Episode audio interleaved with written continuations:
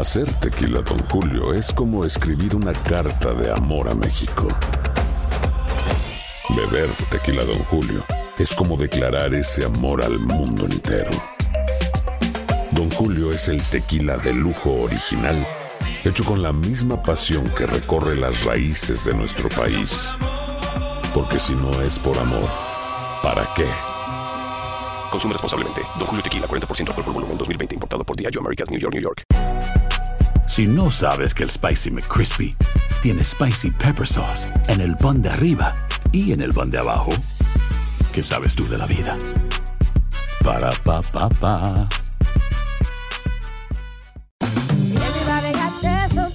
La venta para amigos y familiares de JCPenney está de vuelta. Desde el lunes ahorra 30% extra en artículos por toda la tienda. Esos son ahorros adicionales por encima de nuestros precios bajos. Dile a tus amigos, ven con tu familia y ahorren en grande. No olvides, ya se acerca el Día de las Madres. Y tenemos todo lo que mamá quiere: joyería, belleza, salón y tarjetas de regalo. JCPenney, vale la pena. Cupón válido del 29 de abril al 5 de mayo en selección de estilos. Aplican exclusiones. Detalles en la tienda jcp.com.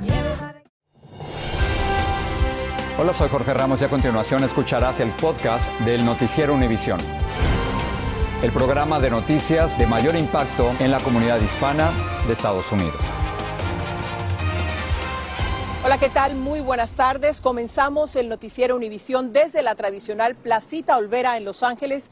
Pero hablando de la Casa Blanca, que defendió hoy su decisión de derribar tres objetos no identificados en los últimos tres días, los cuales se suman al que ya conocíamos del globo espía chino que la Fuerza Aérea derribó el pasado 4 de febrero. Uno de los objetos derribados sobre el lago Huron en Michigan había sobrevolado áreas supremamente sensibles para Estados Unidos, eso según informó hoy la cadena CNN. Pero la mayor preocupación en Washington es que los objetos representaban un peligro para los vuelos civiles y comerciales, como nos informa Pedro Rojas. No hay indicación de actividad extraterrestre, dijo la vocera de la Casa Blanca al iniciar la rueda de prensa sobre el derribo de tres objetos voladores no identificados durante el fin de semana en Canadá y Estados Unidos con el uso de aviones militares. El presidente Biden ordenó crear un órgano compuesto por funcionarios de varias agencias para investigar los aparatos que aseguran amenazaban la aviación civil. Que parece que están haciendo ciertas pruebas contra la soberanía de Estados Unidos y eso obviamente es algo muy serio. El primer derribo ocurrió el viernes en Alaska, cerca al Polo Norte. El segundo el sábado en Yukon, Canadá. Y el domingo en el lago Hurón de Michigan. Todos a solo una semana del derribo del globo espía chino en la costa de Carolina del Sur. El secretario de Defensa y el primer ministro de Canadá hablaron del tema. No hemos recuperado los escombros de los tres más recientes derribos, expresó.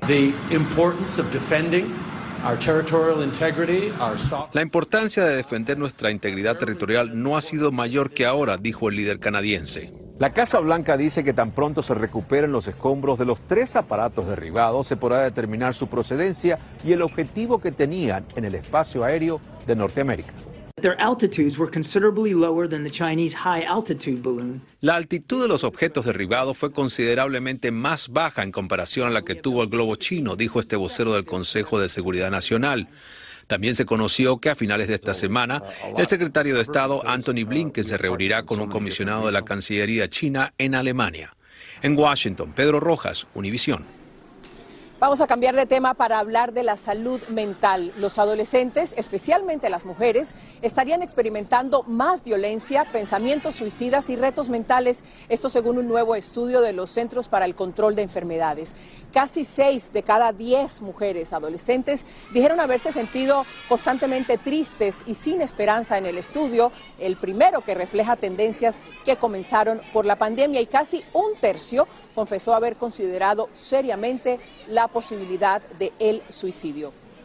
Justamente hoy iniciamos una serie especial sobre cómo esta ciudad, la ciudad de Los Ángeles, puede convertirse en una verdadera trampa y muy peligrosa para jóvenes que vienen hasta aquí a buscar el glamour o a buscar el éxito, pero que desafortunadamente terminan sumergidos en una espiral de autodestrucción. Luis Mejid nos habla de la conexión entre la depresión, las drogas y el tráfico humano. Los Ángeles es la segunda ciudad más grande del país, la cuna del cine, Un lugar donde el sol, las playas y las oportunidades son como un imán para gente de todo el mundo. La tierra prometida donde viven 4 millones de almas. Pero quienes pierden el camino, el gigante urbano los devora. Yo me desesperé, pues eh, la reporté a la policía. María Castillo buscaba a su hija. Fue como si las calles se lo hubiesen tragado. Siempre andaba en la influencia de drogas, del alcohol. Y era desesperante porque pues no estaba fuera de control. La lista de jóvenes fuera de control por drogas y depresión es larga. Muchos nunca son encontrados. Si su hijo o su hija está viva, hay esperanza todavía. Moisés Castillo trabajó 30 años con la policía de Los Ángeles. Hoy es un detective privado y una de sus pasiones Terapia, consejería. es buscar a quienes necesitan ser hallados. Estas víctimas de tráfico humano. Castillo nos llevó a recorrer calles donde decenas de jóvenes usan el sexo para pagar por su adicción. Ellos no se ven como víctimas, pero sí lo son. No necesito ayuda. ¿Por qué no? Ah, porque yo sé lo que yo, yo, yo lo que yo hago es lo que yo quiero hacer. Pues Ella dice tener 20 años, no quiere ayuda y está consciente del peligro de las calles.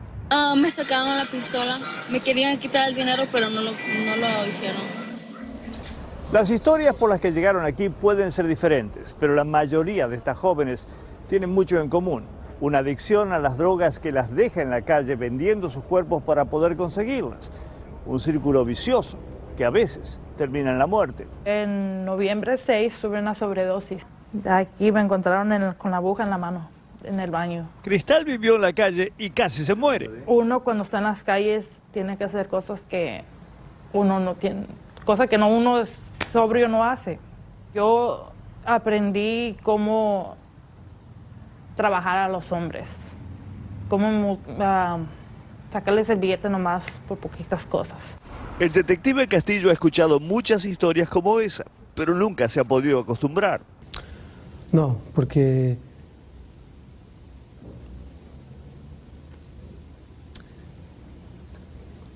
son hijas de alguien. Es un ser querido de alguien. Y nadie debe de tener esa vida. En medio de todo hay esperanzas. Mañana les diremos cómo María Castillo halló a su hija y cómo Cristal encontró una nueva oportunidad. Difícil situación y muy dolorosos estos testimonios. Mañana, en la segunda parte de este reportaje especial, Luis Mejid nos habla de las opciones que tienen estas familias con hijos adictos a las drogas y cómo y por dónde empezar el largo camino hacia la recuperación. Hoy hablé con la alcaldesa de Los Ángeles, Karen Bass, sobre el problema de las personas sin hogar, el problema también de la adicción a las drogas. Hablamos, entre otros temas, sobre los vendedores ambulantes hispanos, que como les hemos reportado nosotros en el noticiero Univisión, han sido atacados en las calles, y también sobre si ella cree que el concejal Kevin de León, envuelto en la controversia de los comentarios racistas, debe renunciar. Esta es su primera entrevista formal con un medio hispano. Le diré que ha habido un aumento dramático de latinos sin hogar en los últimos dos años. Sospecho que muchos latinos que están en tiendas de campaña tienen miedo de usar los recursos del gobierno, porque la última administración dijo que si usas cualquier recurso, no puedes avanzar en el proceso de ciudadanía.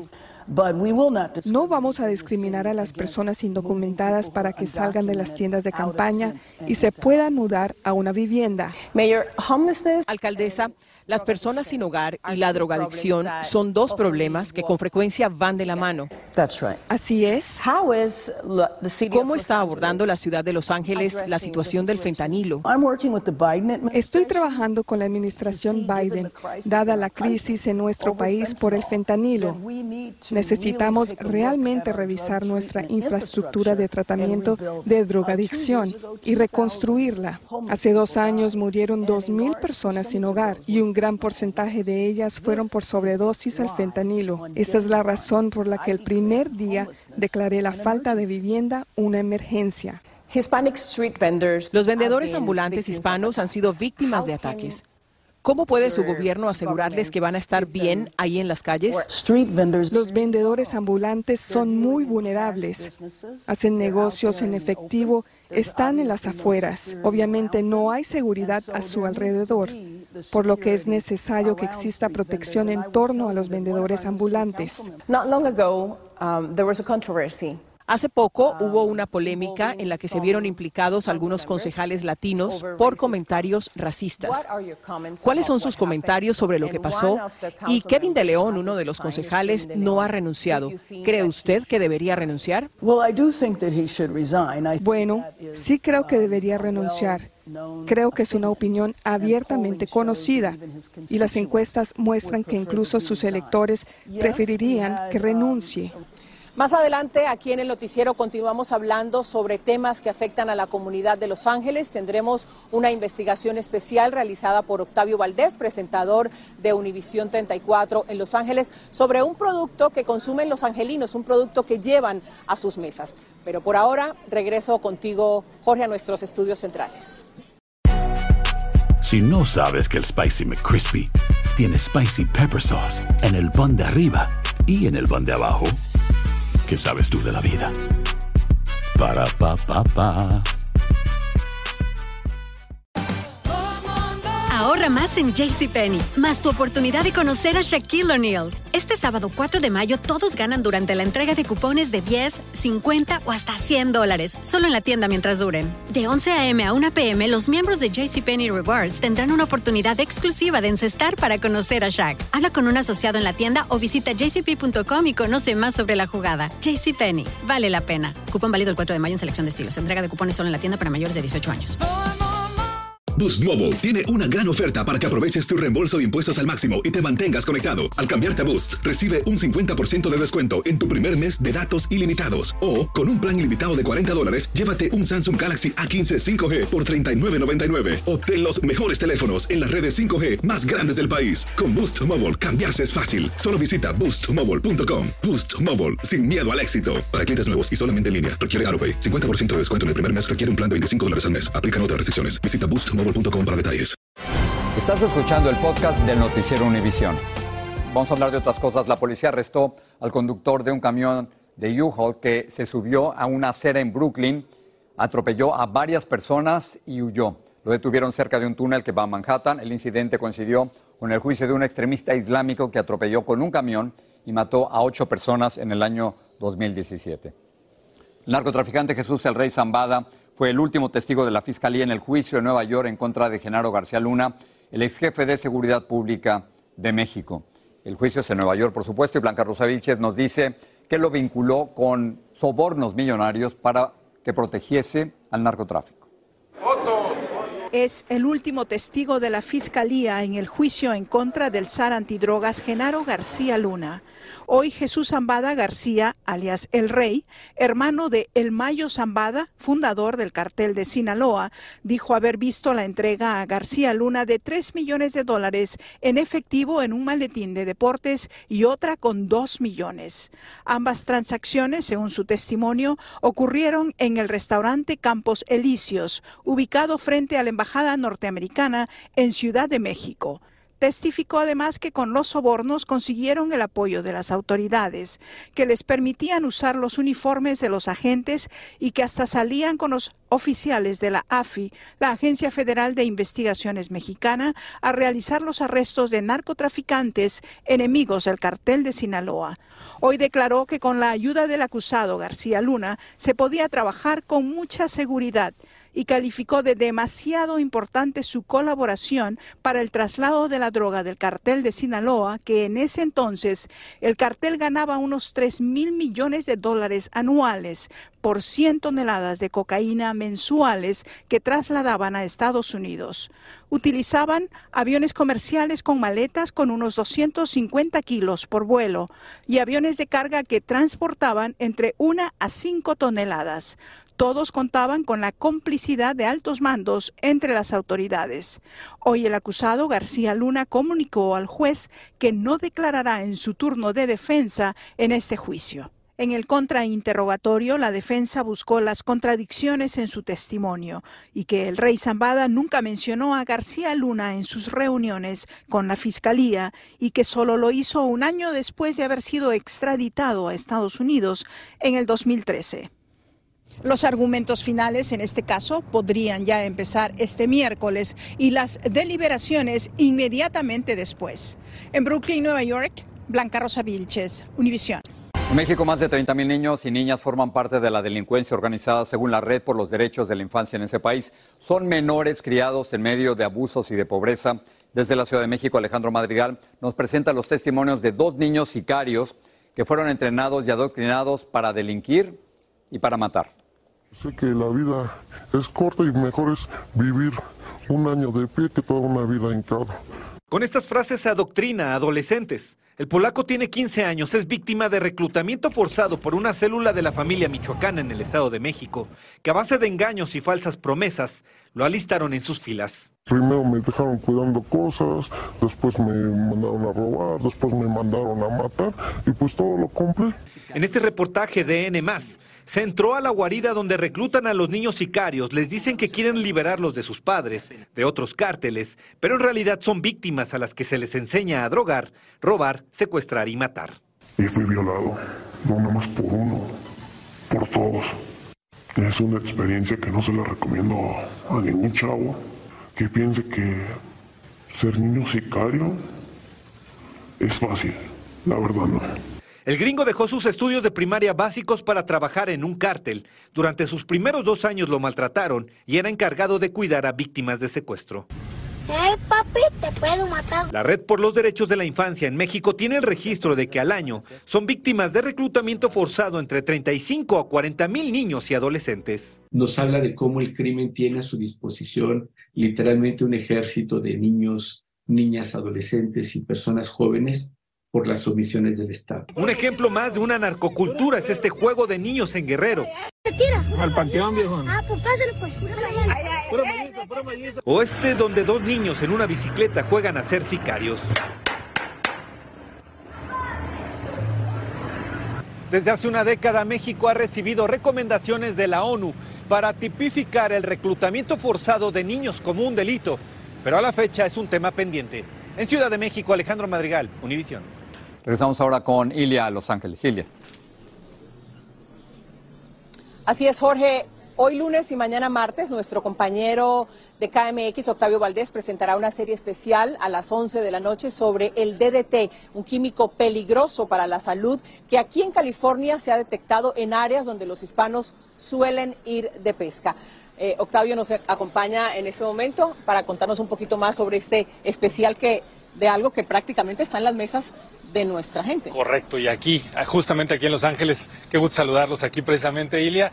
Bueno, hablamos de este tan famoso y tóxico DDT, el cual en investigaciones recientes se ha comprobado que durante décadas fue desechado aquí, en nuestras playas en Los Ángeles. Esto en forma de barriles y además está causando pues daño a generaciones enteras.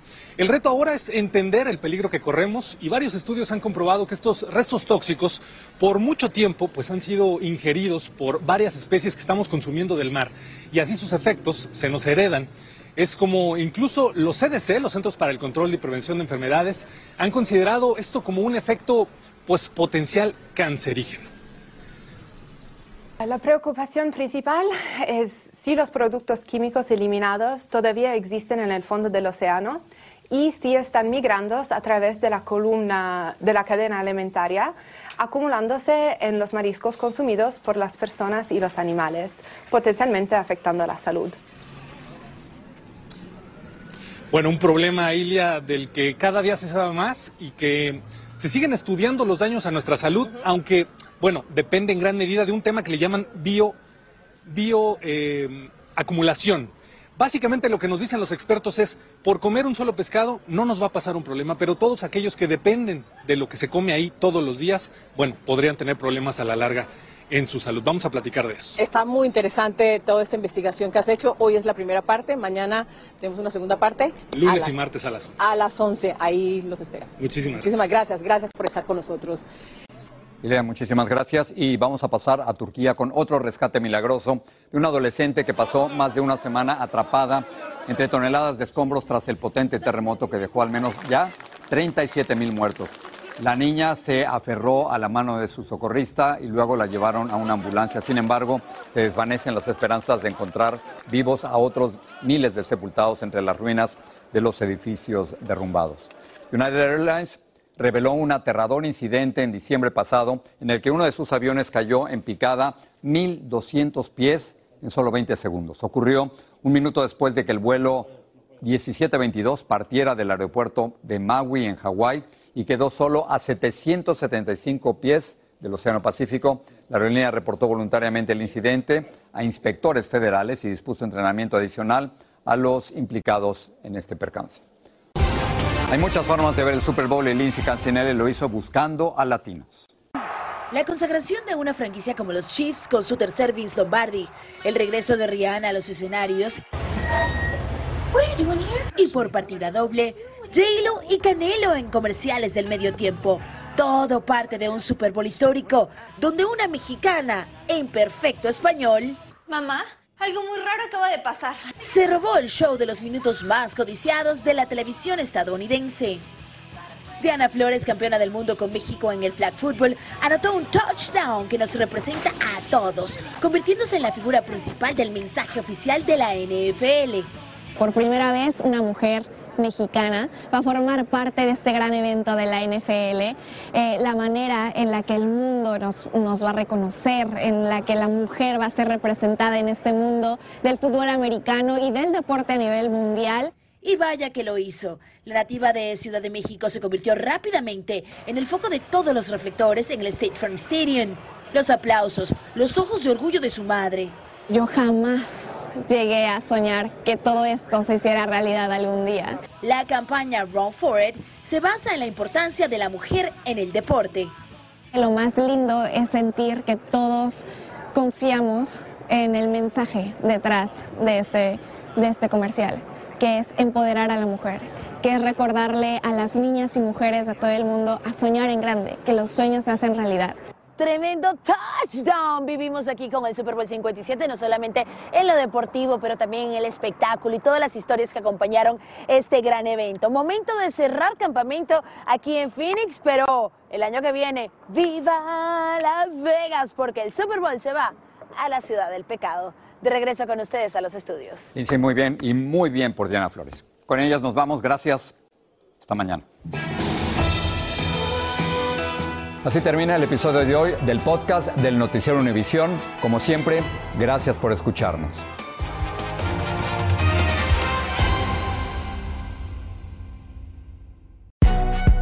Si no sabes que el Spicy McCrispy tiene Spicy Pepper Sauce en el pan de arriba y en el pan de abajo, ¿qué sabes tú de la vida? Para, pa, pa, pa.